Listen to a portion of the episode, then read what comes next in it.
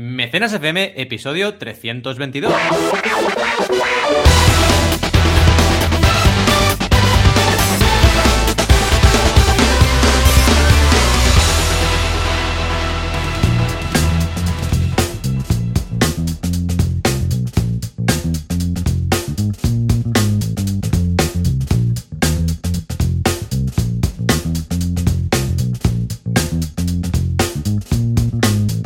Y bienvenidas una semana más a Mecenas FM, el podcast donde hablamos de crowdfunding, financiación colectiva, micromecenazgo. Tiene muchos nombres, pero la gente lo escribe mal siempre. Aquí Hmm. estamos, como siempre, cada semana. Joan Boluda, consultor de marketing online, director de la Academia Online para Emprendedores, boluda.com, y yo mismo, Valentía Concia, que soy consultor de crowdfunding, y también tengo una academia en banaco.com con V y 12 como siempre.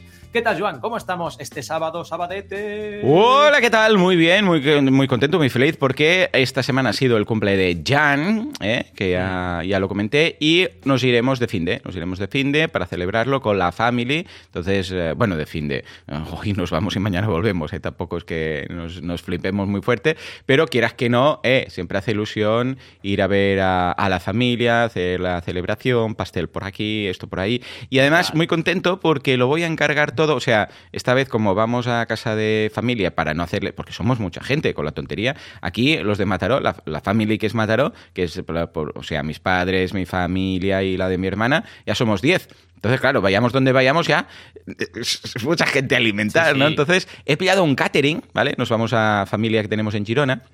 Y ah, he pillado un catering de la gente de ah, Veganos en Paz, se llaman. Veganos en Paz. Mira, te lo paso para que veas su Instagram. Instagram, Veganos en Paz. Es muy majo, Raúl. Aquí, mira, para que veas tú la pintaca que tiene todo, lo voy a poner aquí en... Mira, lo voy a poner aquí para que veáis. Abre, abre y vas a flipar. Que de tengo que hambre, eh, por cuidado. Telegram. Voy para allá. Mira, y por aquí. Y, mm, y es, ah, él se dedica especialmente a repostería, que es lo que verás cuando abras. Todos estos pasteles son veganos, los eh, Oh. zikis, todo, todo esto es vegano, ¿vale? Os lo paso por el chat. Y, claro, la verdad es que am, también, aparte de todo lo que veis ahí, hace catering, pues, mm, salado. Dices, pues mira, unas croquetas o no sé qué, o no sé cuántos. Y la verdad es que muy contento, porque ahora que sé que tengo este chef a domicilio, por decirlo así, cada vez que viene una celebración, pues venga, ah, le encargo algo y ya lo tengo. Y también, bueno, hace ilusión salir por ahí, ir a un hotelete. ir- Por cierto, voy a estar en el hotel donde haremos el, el emo, con lo que así también haré un poco de prospección para ver Exacto, y ahí analizando, ¿no? Claro, claro, claro. Pero bien, la verdad, preparando también Black Fridays. Que ya sabéis que la semana que viene, bueno, no sé si lo habréis notado por el mail bombing de, de ofertas que debéis tener en Madre estos mía. momentos, pero el viernes es Black Friday. Pero no había pasado hace ya tres semanas. No, la gente está hablando de Black Friday desde, desde el día 1, ¿vale? Pero es eh, teóricamente dentro de eh, cinco, seis días, dentro de seis días, ¿vale? Porque es día 20, pues el día 26, ¿vale? Y luego es eh, Cyber Monday, el lunes, con lo que ah, estoy preparando pues para no solamente para mí sino pues para clientes que es lo que vamos a hacer durante esta campaña porque es el pistoletazo de salida aunque realmente yo creo que este año con todo lo de comprad los regalos antes que si no no llegan pues verdad, ¿eh? empezó el día 11 con el día del soltero Mm. el 11-11 este y muy bien, la verdad es que todo preparado y está funcionando la, la semana, aunque una semana tranquila para suscripciones y para memberships y tal, porque la gente está más por los regalos de Navidad y todo esto, pero aparte de esto, bien. Ah, en boluda.com curso nuevo de Instagram Shopping, ¿eh? para montar guapo. tu tienda en Instagram, que me lo habían pedido mucho. Y aparte de esto, una semana también, pues ya te digo, pues protagonizada por lo que sería la campaña navideña. ¿Tú qué? ¿Qué tal? ¿Cómo ha ido todo? Pues yo tengo una semana un poco atípica y os lo voy a contar porque hemos A ver. estado en Disneyland París. ¡Hombre! ¿Sí o qué? Fuerte aplauso. Sí. Muy bien, muy bien. Eh, Con Mickey Mouse se y todo. Exacto. Disneyland. En nuestra época se llamaba Euro Disney, pero si Ah, es Euro Disney es ahora ya te ponen en la cola de los viejos. ¿sabes? Claro, claro. No, este habla de Euro Disney. Oh, este es un viejo, directamente. Porque ahora es Disneyland París. Hombre, claro, tiene que ser Disneyland, ¿no? Y muy bien, la verdad. Que aprovecho para deciros cómo uno se organiza cuando tiene el nivel de trabajo que tenemos nosotros. Pues Va, cómo va, te va, organizas va, cuando cuenta, tienes que irte de vacaciones, ¿no? Claro. Yo básicamente lo que hice fue. Estuve debatiéndome bastante porque no quería parar el contenido, pero al final decidí pararlo porque dije, a ver, ¿qué pasa aquí? que me voy a tirar el jueves y el viernes de antes de irme eh, grabando los dos días y voy a desatender correos, voy a desatender otras cosas y me voy a ir de vacaciones con 300 correos y más los que me van a llegar de vacaciones, ¿no? Con lo cual al final dije, bueno, semana en blanco, avisé evidentemente a los suscriptores, lo puse en los avisos de la web y todo y lo que he hecho es contestar correos, básicamente. Sí, básicamente. Cada día, cuando volvía al hotel, pues contestaba correos. Y la verdad es que bien, lo he podido gestionar bastante bien y contento porque al final, ¿sabes qué pasa? Que te vas haciendo mayor, los peques van creciendo y dices, a ver, tengo que aprovechar el tiempo con ellos, estar bien, estar centrado en ellos, porque si estás con mil cosas en la cabeza te cuesta, a mí al menos me cuesta mucho estar por lo que tengo que estar. Y era su primer Euro Disney, su primer Disneyland París, su primer viaje en avión. Y la verdad es que muy bien también en ese sentido. Y bien, aún así, eh, os traigo no novedades, pero sí recuerdos o recordatorios de cursos en banaco.com, porque recordad que tenemos ya 70 cursos, así que son muchos. Y os recuerdo que hay uno, por ejemplo, de crowd equity y otros medios de financiación, muy interesante para quien esté debatiéndose ahora entre, oye, hago crowd equity o hago cualquier otro tipo de, de método de financiación. ¿Cuál es el que más me conviene? Pues es un buen curso. Y luego el de productividad en crowdfunding, que es también muy importante este curso, porque hoy en día, claro, la gente siempre me llega con prisas, sobre todo a final de año, queriendo estrenar proyecto en diciembre o enero, y el hecho de la productividad es uno de los factores clave que te puede hacer eh, avanzar lo más rápidamente posible en este proceso de lanzamiento de un proyecto nuevo. Ya veréis ahora, ¿eh? Seguramente estaréis pensando en proyectos nuevos, pero es que eh, en general la gente que estamos dando servicio a emprendedores es una locura. Final de año, principio del año siguiente, todo el mundo quiere lanzar para allá porque es humano, ¿eh? De hecho, nos recuerda un poquito el final de año todo lo que tenemos en la chistera y nos falta por sacar y tenemos ganas de, lanzar proyectos y esto se nota un montón. Pero bueno, una semanita normal, claro, no hay novedades de lo que sería el web de banaco.com barra blog, pero sí que tenéis cursos interesantes y bueno, en mi caso ha sido una semana un poco diferente. No sé, Sí, una semana típica que tenemos la suerte, o desgracia, ¿no? De poder organizarnos más o menos como queremos y poder estar ahí, pero sin desconectar del todo, pero al menos podemos hacerlo, ¿no? En el caso de Carmina, ¿qué ha hecho? ¿Ha pillado como, ha pedido vacaciones, días? ¿cómo ella vacaciones. Ella vacaciones porque la más tiene bastante flexibilidad para eso. Claro, también depende del trabajo, tienes toda la razón.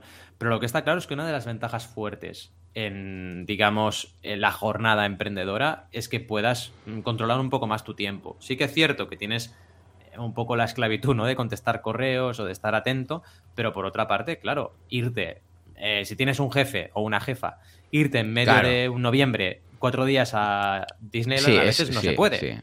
no, te deja. Mm. Yo me acuerdo, había unos dramas en mi ex empresa cuando yo trabajaba en Mediaset, ¿no?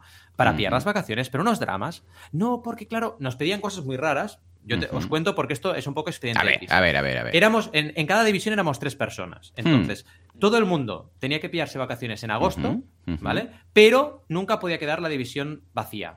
Entonces, claro, eso era un poco. claro, claro, ¿quién hacemos, ¿no? Tenemos cuatro semanas de vacaciones, todos tenemos que pillarlas en agosto, pero no puede quedar la división vacía. Ah, que era obligado lo de agosto también. Sí, sí, uh, era imposible. Era, nos pedían cosas muy imposibles y claro, era muy loco y se enfadaban, ¿eh? No, porque esta semana nadie. Ya, pero si todo el mundo tiene que pillarlas en agosto, somos tres y nadie puede irse. Siempre tiene que haber uno. ¿Qué pasa aquí? O sea, es imposible matemáticamente, ¿no? Era muy loco, era muy loco todo. Siempre había muchas presiones, muchos nervios. La gente se pillaba las vacaciones con mucho tiempo para dejar al otro sin vacaciones. Bueno, unas cosas muy locas, de verdad. Y un estrés. Y de verdad, todo eso te olvidas. Cuando dependes de ti mismo, dices, claro, pues claro, dices, hostia, sí, sí, vacío y ya está. bueno, vacío, ¿eh? muevo cosas de semana anterior y posterior, ¿no? Sí. Sí, sí, van moviendo y ya está, ¿no? Pero dependes de ti. Yo creo que una de las ventajas más grandes de emprender es que el tiempo lo controlas tú. A partir de ahí hay sacrificios, por supuesto. Siempre hay que pagar un precio por todo lo que haces en la vida, ¿no? Y en este caso, pues el precio es estar conectado 24/7 porque no te puedes desconectar del todo.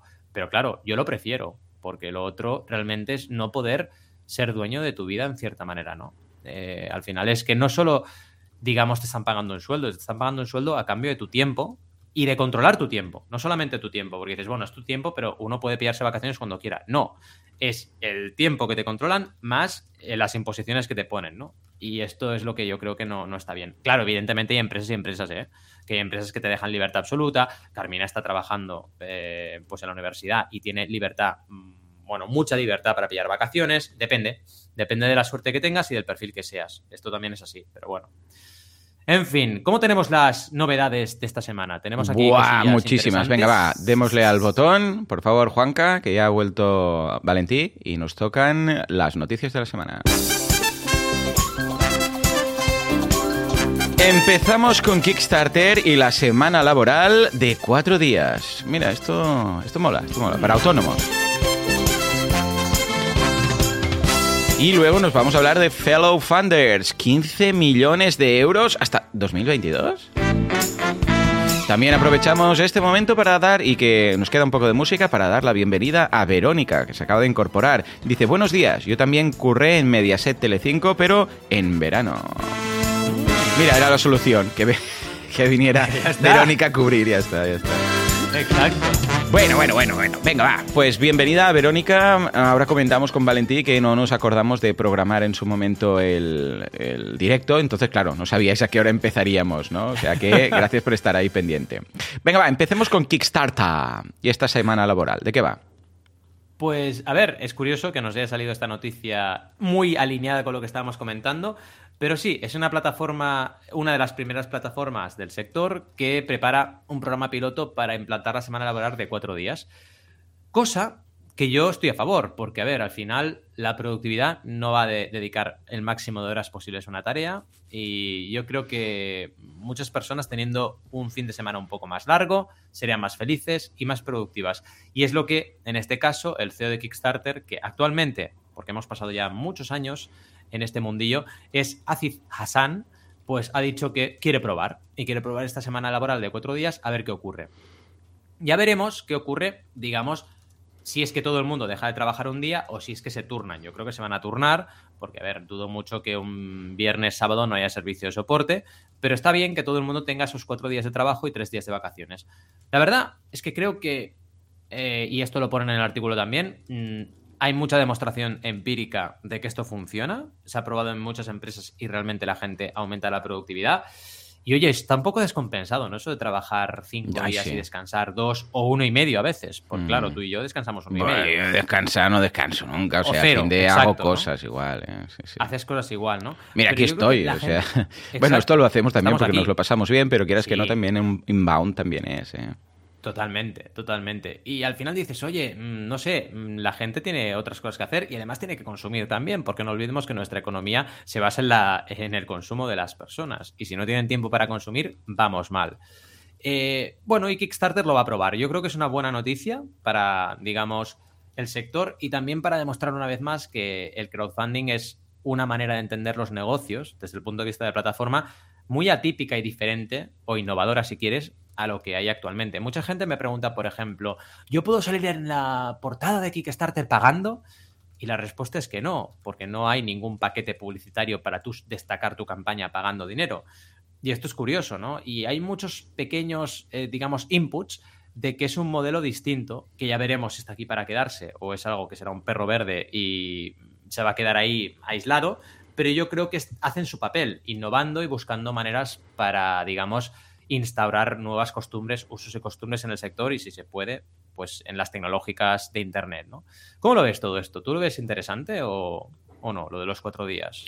Bueno, yo es que pff, lo de los número de días o el número de horas, esto, o sea, ya, yo estoy ya en otro, en otro universo. En otra dimensión, o sea, ¿no? El tema de, el tema de las horas y el tema de los días y el tema de, bueno, incluso no solamente para mí en cuanto desde el punto de vista de las horas que yo trabajo, sino también en cuanto a, a la gente que tengo empleada.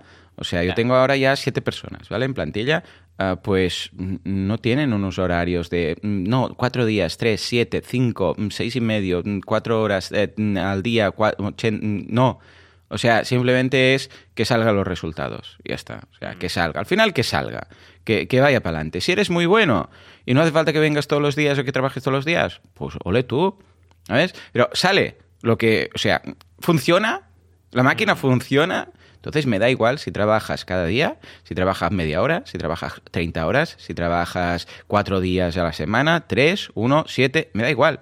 Me da igual. O sea, si, si ahora viniera un, yo sé, un, tío que me dijera o que me demostrara que eh, trabajando un día a la semana puede hacer lo mismo o mejor que sus compañeros, pues pues para adelante. O sea, el tema de las horas, de los días, para algunos negocios, para algunos servicios, esto es del Pleistoceno. Claro, estamos hablando. Estoy muy de acuerdo, ¿eh? Imagínate que, mira, imagínate que, yo sé, mm, incluso una tienda de ropa. Imaginemos Zara, ¿vale? Y hay una vendedora, ¿vale? O un vendedor, ¿vale? Que resulta que viene los lunes solo, o los martes, da igual, un día a la semana, y ese, ese día, esa tarde, o sea, durante ese día, vende el doble que todos sus compañeros durante la semana. Yo, yo lo ficho, me da igual que venga un día, ¿vale? O sea, ¿qué, qué, problema hay? Si él quiere trabajar un día y me funciona, me funciona, ¿vale? Bueno, evidentemente, luego habrá que cubrir la plantilla para que la tienda esté abierta todos los días, ¿no? Pero me refiero a que eh, yo creo que Ojo, ¿eh? muchos servicios, porque a ver, si es una cadena de montaje y tiene que haber ahí una persona pues vigilando, tiene que estar ahí las horas, evidentemente, ¿no? Hmm. Pero en el resto de cosas, todo lo que son oficinas, servicios, todo esto, realmente deberíamos ir a por objetivos. Este mes tienes este objetivo y te lo tienes que sacar, ¿vale? ¿Por qué? Porque para venir a calentarse ya horas, o a ver, todos hemos estado en algún trabajo que hemos visto, o nosotros o nuestros compañeros, alargando una tarea para hacerla con más tiempo, para acabar el día. Esto lo hemos visto mil veces. ¿Por qué dices? Hostia, es que si esto lo acabo ahora, me, van a poner más trabajo, entonces pues me, recreo con esto, eh, con la calma. A ver, voy a elegir la fuente mejor en este Excel para que queden más bonitos los números. ¿eh? Eh, a ver, esto lo hemos visto mil veces y cuanto más grande es la empresa, más. Entonces, si son ah, empresas dirigidas a objetivos, esto es lo que tiene que salir, punto. ¿Vale? Lo de, eh, quiero, de las películas, quiero el informe mi mañana a las 8 de la, en mi despacho a las 8 de la mañana, ¿no? Pues el informe tiene que estar ahí. Me da igual, si lo haces ahora en 30 minutos, te pasas toda la noche, o estás 8 horas, o 25. Si eres más bueno, pues lo tendrás antes. Ya está. Ya está. Es que yo siempre lo he visto así. Entonces, claro, esto entiendo que es mi mentalidad, que igual es un poco mentalidad ida de olla, o demasiado avanzada, ¿vale? que no quiere decir que sea buena, ¿eh? pero quizás demasiado avanzada. Entonces, ¿qué pasa? Que cuando veo estas cosas entiendo que claro, no puedes cambiar la cultura eh, del país de repente, decir, mm. eh, todos vamos a hacer esto. Entonces, claro, entiendo el artículo como queriendo decir, hey, ojo, mm, poco a poco, porque si ahora viene un, iluminado como yo y dice que esto tiene que ser así, esto sé que es imposible. O sea, no vamos a cambiar la, mm, cultura empresarial de, que tenemos en España, de que casi todo el mundo quiere ser, quiere ser un funcionario, ¿vale?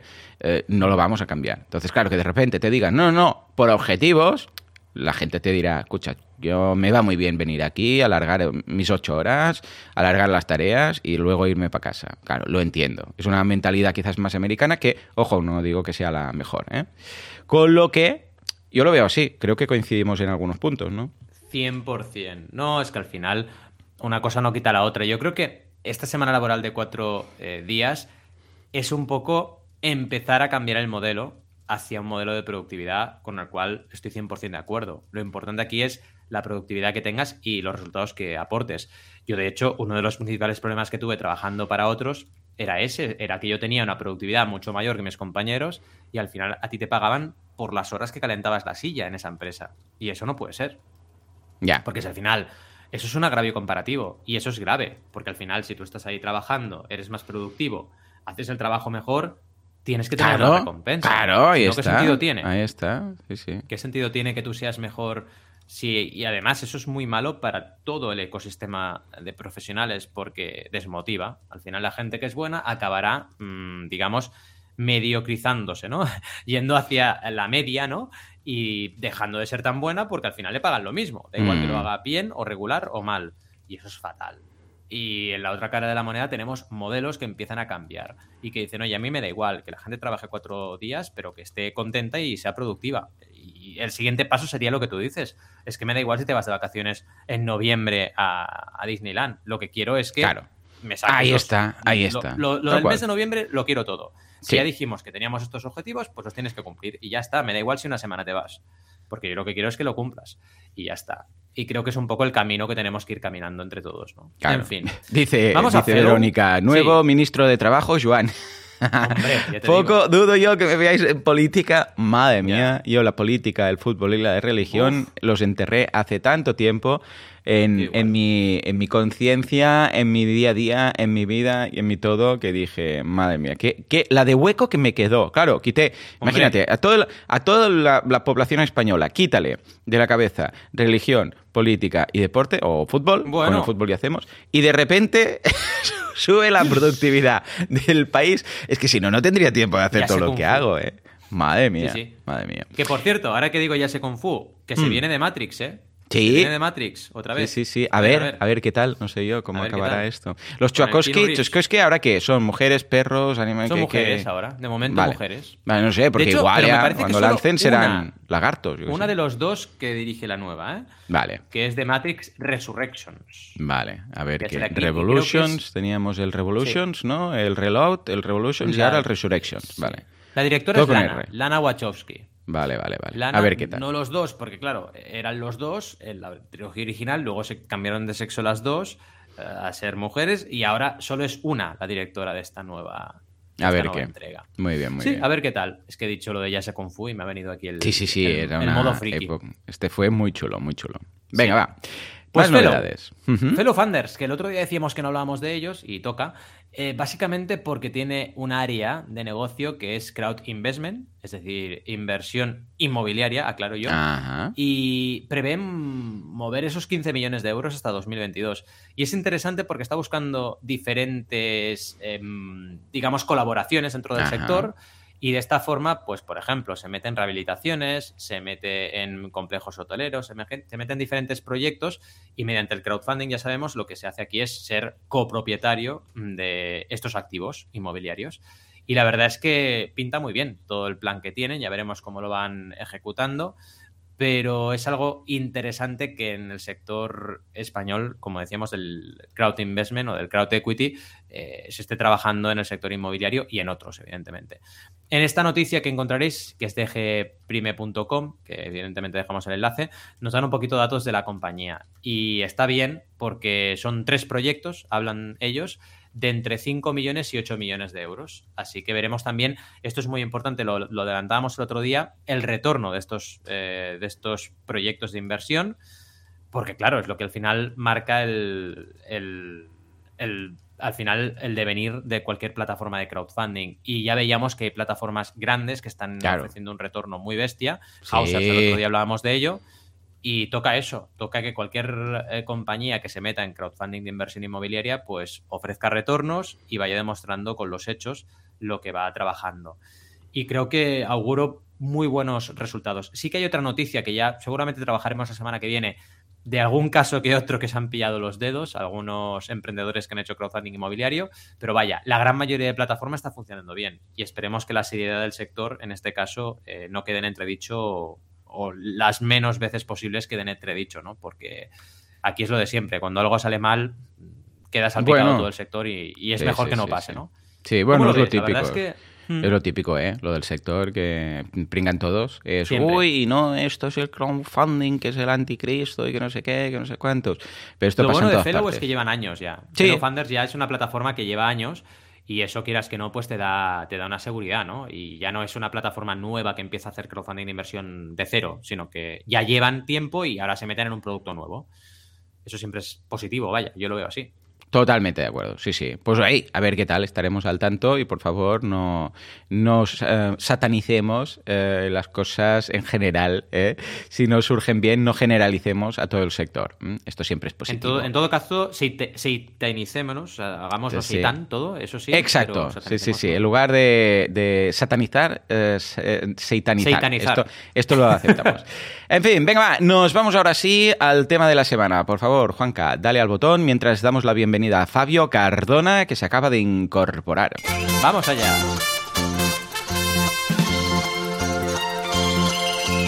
Bueno, bueno, bueno, venga, va. Hoy nos traes un tema que hemos tratado ya así de, por la tangente en alguna ocasión. Es el tema del prototipo, porque en muchas ocasiones tenemos una idea que queremos eh, crowdfundear, a ver quién lo escribe bien, pero que explicándolo la gente no como que no se lo imagina. Y además eh, piensan que igual es imposible. Entonces, si muestras algo, aunque sea un poco cutrillo, a.k.a. prototipo, para que se vea, eh, esto puede abrir la mente a muchas personas y también la puerta de algunas plataformas que si no lo tienes te dicen que nanay. Cuéntame, cuéntame. Pues sí, tenemos como siempre tres bloques para hablar de este tema y es un tema importantísimo tener en cuenta. Y hoy nos toca monográfico porque como bien dices, es cierto, hemos hablado del tema de forma tangencial y ahora toca centrarnos 100% en estos monográficos que ya estamos haciendo siempre en mecenas. Básicamente, lo primero, ya lo apuntabas tú y es cierto, es el tema de los criterios por plataforma. Porque hay una condición, ya lo sabemos, en este caso, que es la validación de un proyecto que te lo va a hacer la plataforma y que cada vez es más y más exhaustiva esa validación. Entonces, ¿qué ocurre? Por ejemplo, Kickstarter ya no hay alternativa. Ya. porque no te acepta recreaciones 3D, mm. no te acepta prototipos no funcionales y pide pruebas de la funcionalidad. Es decir, yo tengo ya casos, varios casos, ya no es uno ni dos, varios, que nos piden pruebas eh, pues yo qué sé, un vídeo grabado. Que existe esto, sí, sí. No vale una foto, no, no, a ver, te quiero ver ahí con un vídeo moviéndolo, ¿no? Sí, sí, sí, sí, Y te buscan un poco eso. Y cuando es, por ejemplo, un producto que tiene software y hardware, eh, te buscan un poco eh, las cosquillas, ¿no? Te dicen, a ver, por favor, enseña la pantalla del software y que nos podamos ver cómo eso se transmite al hardware y hace una acción. Imaginaos un robot, ¿no? Que hay muchos robots en Kickstarter. Pues tienes que demostrar que desde el móvil lo puedes controlar. Vale. O sea, que otra cámara tiene que estar grabándote a ti mientras tú haces las acciones. Puede estar todo, porque la pregunta es obvia, ¿puede estar maqueado? Mm, bueno, podría ser. O sea, puedes, entre comillas, saltarte un poco ese, ese filtro, pero aunque te lo saltes, habrás tenido que trabajar en un prototipo, aunque no sea perfecto, algo habrás tenido que hacer, porque evidentemente no vas a crear de la nada un robot, un perro robot, por ejemplo, porque hay muchos robots en Kickstarter, lo tienes que hacer. Aunque no sea exacto digamos, la funcionalidad no sea perfecta, eh, no sea incluso real, que cuando aprietas un botón del móvil se mueva porque yo que sé, haya alguien debajo de la mesa con un mando. Me da igual, lo vas a tener que hacer. Y ya es un paso más, porque lo que busca Kickstarter, ¿qué es con esto? Pues un paso más hacia la reducción de riesgo. Hacia que la gente no diga que va a poder hacer A y luego tenga todo el dinero y no pueda. Porque no olvidemos casos, y esto ocurre, como el de Scarp que es un caso muy famoso de una afeitadora láser. Que ah, hablamos en mecenas hace años. Sí, sí, me acuerdo. Que claro, este caso. Hace años, Valentí, ¿eh? Hace años que estemos haciendo este podcast. Madre mía, qué viejunos. Un proyecto cancelado eh, por mm. Kickstarter porque no demostró suficiente credibilidad. Es decir, fijaos que llevaba 4 millones de euros recaudados y Kickstarter canceló la campaña activa. Eso significa que nadie mm, se le cobró nada y que además tampoco se tuvo que entregar nada a nadie porque no lo vieron claro. Dijeron, oye, esto no nos acabamos de creer que tú puedas crearlo. Era una especie de afeitadora Gillette, pero en lugar de tener una cuchilla, tenía láser. Quemaba los pelos, básicamente. ¿no? Un mm. poco raro ¿eh? el tema. ¿Qué ocurre? Que así evita Kickstarter que se produzca un eh, proyecto que luego no pueda, digamos, aunque tenga 4 millones o 40, me da igual, no pueda llevarlo a cabo porque sea imposible. De ahí saltaríamos a lo que es Indiegogo, porque entrando en Indiegogo, ¿qué ocurrió con este caso concreto de Scarp? Pues que Scarp lanzó su versión del proyecto en Indiegogo. Y la verdad es que el proyecto no fue bien. Es decir, eh, ha tenido problemas de entrega, ha tenido problemas de relación con los clientes, la gente se ha quejado. ¿Y esto por qué es? Básicamente porque en realidad el proyecto no está suficientemente maduro. Y no es que tengan ganas de timar a nadie, porque la, digamos, la, respuesta rápida de la gente es, no, estos son timadores. No, no lo son, porque seguro que se han gastado todo el dinero recaudado, pero no han podido llevarlo adelante porque no, no estaban preparados para ello, aunque sean a lo mejor inventores, porque al final tú puedes tener un prototipo no funcional, creerte que puedes llevarlo a la realidad y luego que tengas 4 millones recaudados no ser capaz por un tema de funcionalidades. Y esto es algo que Kickstarter hace mejor que Indiegogo y comparando una y otra, Indiegogo no te pide tantos criterios de aceptación. Es decir, con un render, con recreaciones gráficas, con un prototipo no funcional, aunque sea fotográfico, pero no esté funcional, te lo dejan, te dejan pasar y te dejan crear el proyecto. ¿Por qué pasa esto? ¿Por qué hay una, diferencia, digamos, de cultura empresarial tan grande entre ambas plataformas? Básicamente porque Indiegogo, que se fundó antes, no lo olvidemos, Kickstarter, un año antes, en 2008, tenía una filosofía, de hecho los, tres cofundadores, eh, Slava Rubin y sus compañeros, fundaron Indiegogo porque no eran capaces de conseguir dinero para, una, para financiar un tratamiento contra el cáncer. Y mm, eh, mm. digamos que esa impotencia de no poder conseguir esa financiación para una causa tan noble les inspiró para crear Indiegogo. Entonces su filosofía es, yo quiero transversalidad y quiero total, total flexibilidad a la hora de dar la oportunidad a la gente de demostrar su valía. ¿Qué ocurre? Que, hombre, como plataforma tienes que tener algún criterio de selección, porque si no se te cuelan proyectos que luego al final hacen daño al sector, lo que decíamos antes, y hacen daño también, por supuesto, a la propia plataforma, porque de hecho la plataforma Indiegogo los analistas dicen que ha recaudado seis veces menos que Kickstarter. Y puede ser más porque tampoco te están publicando los resultados cada, cada mes, como hace Kickstarter. Entonces, evidentemente, un criterio más laxo de aceptación hace que la plataforma recaude menos por menor calidad de campañas. ¿no? ¿Qué pasa con Berkami y las plataformas europeas? Tienen un feedback más personalizado. Así como en Kickstarter, digo, en Kickstarter te miran el proyecto una persona, y digo, mm, no siempre, pero en Berkami eh, no solamente te lo mira una persona, sino que te da un feedback. Aunque sea pequeñito, te da un feedback personal. Eh, en Kickstarter te encuentras con, digamos, respuestas casi automatizadas, donde te dicen no lo aceptas porque no cumple los requisitos, pero no te dicen por qué. Y esto es fatal, porque claro, si no te dicen por qué, te tienes que inventar tú el por qué o saberlo por la experiencia. A mí me pasa que, como tengo experiencia, cuando no me aceptan a la primera, a la segunda tenemos una probabilidad de que nos acepten altísima, porque yo ya sé por dónde van los tiros, pero la gente que es su primera campaña no tiene ni idea cuando le cancelan por qué es. En cambio, Berkami te dan un feedback de, oye, no está bien por esto, por esto y por esto. No acepta o no cumple los criterios de publicación editorial de Berkami. O no lo acabamos de ver porque es un proyecto emprendedor, eh, pero no tiene ningún factor creativo y aquí tenemos que, digamos, eh, crear cosas nuevas, ¿no? Te dan una explicación. Y eso en el prototipo también aplica, es decir, te dicen, oye, a lo mejor, por ejemplo, no lo vemos claro porque solo nos muestras recreaciones gráficas y no el producto, o no lo vemos claro porque el prototipo no es funcional, te lo van a decir. O sí que lo vemos claro, pero deberías, por ejemplo, poner más fotos de producto, te dan un feedback, aunque sea corto, te aporta valor y te indica por dónde tienes que ir trabajando. Y además no te cierran la puerta.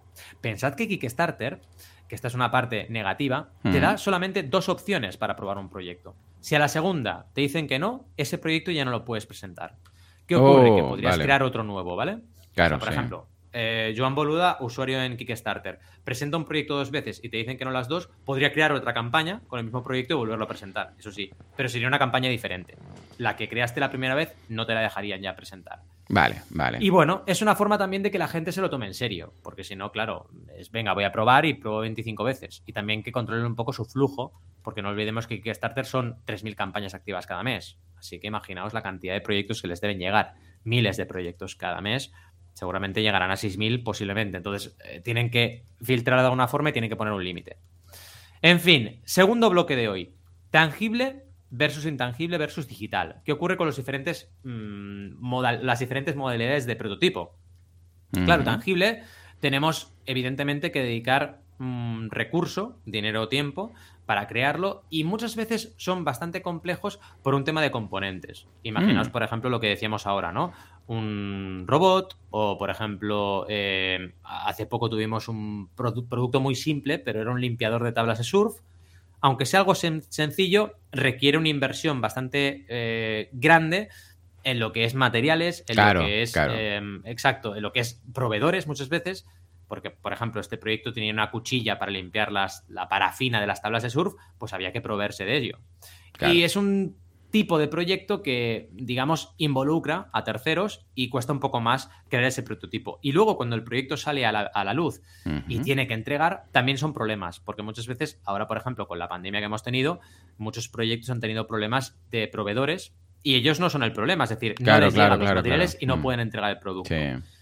Con los intangibles, a ver, depende de qué tipo de intangible sea, pero cuando es software, suelen ser proyectos bastante autosuficientes suele ser gente que es programadora ya y suelen ser personas que ya se bastan para crear un prototipo. ¿Qué ocurre? Que aquí el recurso tiempo cobra un factor bastante determinante. Es decir, tardan tiempo en desarrollar su beta, de lo que sea, y esto evidentemente, pues acarrea, digamos, cambios en los calendarios, porque al final, hasta que no tengas ese, esa beta, no te van a dejar estrenar la campaña. Aquí también hay un criterio un poco diferencial, es decir, todo lo que sería un producto intangible, em, dentro de lo que es intangible podemos encontrar, por ejemplo, proyectos digitales como los que decíamos ahora y betas de, software. Em, digamos que Kickstarter es un poco más permisivo en el sentido de que si tienes un videojuego, pongamos por caso, te va a decir que tengas una pantalla hecha. No te va a decir que tengas todo el videojuego hecho. En cambio, en un proyecto tangible de producto, lo tienes que prototipar 100%, es decir, ese producto, de ese producto a la versión final habrá pocos cambios. En cambio, en un videojuego no, porque tendrás una pantalla hecha, pero igual tendrás que hacer 25 más o 50 más. Solamente quieren ver que funcione todo. Y digamos que es un poco mm, más arriesgado. Ya. Eh, y esto por eso pasa mucho, que, que en proyectos de videojuegos se atrasan un montón los proyectos. Porque claro, han hecho la beta con una pantalla, pero luego tienen que hacer 55 pantallas más. Y decían que tenían que entregar en marzo de 2022 y acaban entregando en diciembre de 2023, porque se les ha complicado el proyecto. ¿no? Y esto ocurre un montonazo.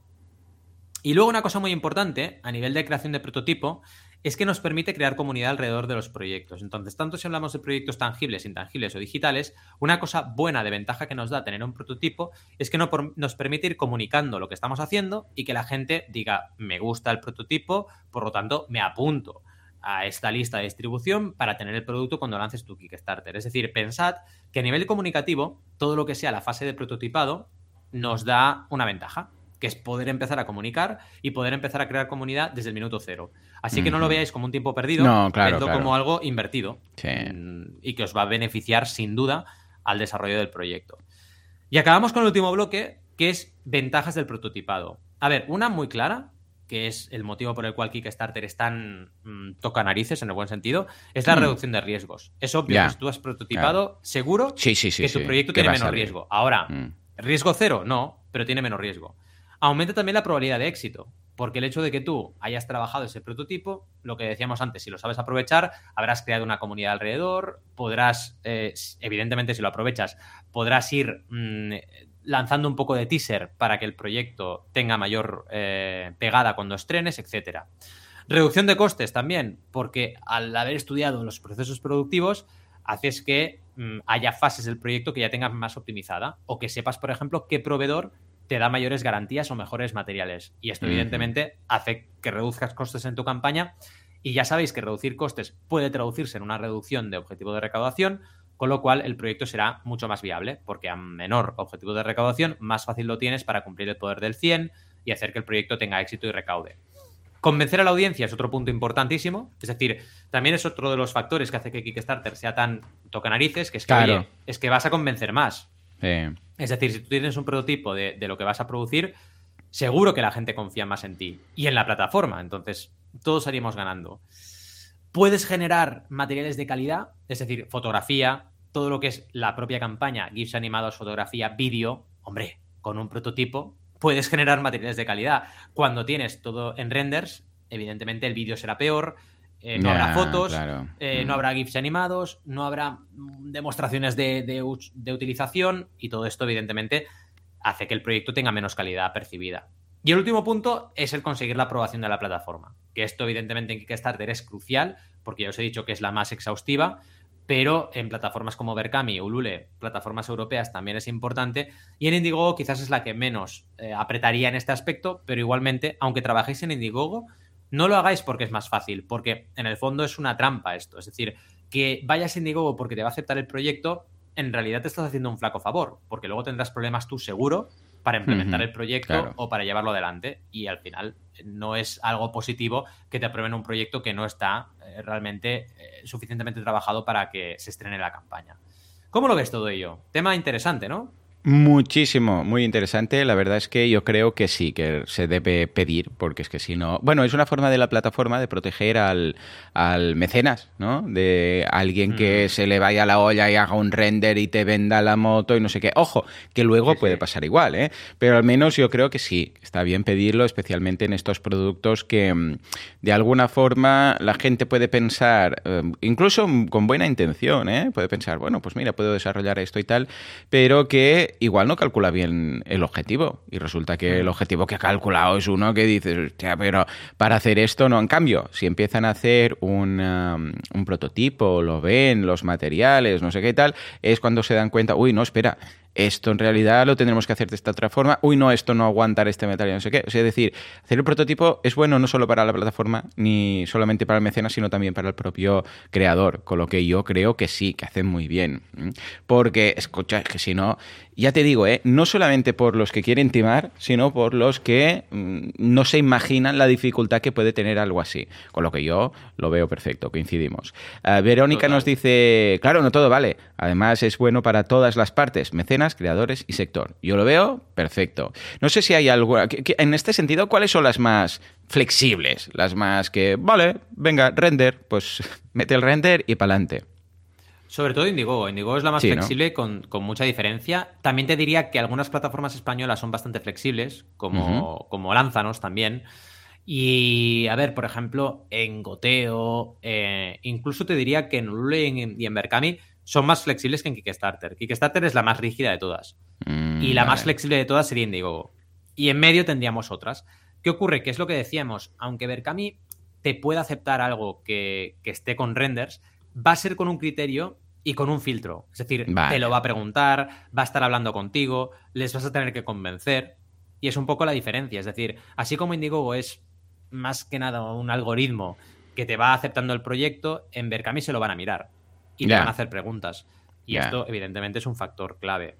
A partir de aquí, siempre vas a tener muchas más probabilidades de éxito si tienes un prototipo. Entonces, yo creo que el criterio es importante, de la plataforma, pero también es importante tu propio criterio, es decir, ser consecuente y responsable con lo que vas a lanzar. Y no mm. decirle a la gente que vas a poder hacer A con toda la buena intención del mundo. Sí, sí, sí, la mayoría de gente no lo hace para timar a nadie.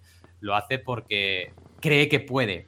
Porque el humano es muy así, ¿eh? Y claro, te encuentras. Y lo fuerte de esto es que ni con millones, porque si tú no puedes crear algo, da igual los millones que recaudes. Es lo fuerte, ¿no? La gente dice, no, si he recaudado 3 millones, debería poder. No, porque igual se lo ha gastado todo y es imposible lanzar eso. Aunque haya recaudado 3 millones, porque si has recaudado 3 millones, tienes más decenas de miles de unidades por enviar. No olvidemos eso. Entonces tienes un problema muy gordo, ¿no? No, no, totalmente, coincidimos. En este caso es importante hacer el prototipo no solamente para ti, tu tranquilidad, mm. sino el de la campaña, los mecenas y evidentemente el sector. Muy bien, muy bien. Hey, pues súper interesante este monográfico. Creo que habrá quedado claro para todas las personas que tengan en mente un producto que, ojo, ya meterse en un producto, eh, que hemos estado ya en unos cuantos, ir a talleres, visitas, bueno, todo esto es una locura, pero mm, locura. Con lo que desde aquí un abrazo y muchos ánimos a todas esas personas que se quieran meter en el fantástico mundo de, la de fabricar algo. Exacto, exacto. Emprender fabricando, ¿no? Porque tú y yo al final creamos productos digitales, que bueno, también hemos hecho las guías, pero ya las guías nos dio una, perspectiva de lo que era un producto físico, ¿no?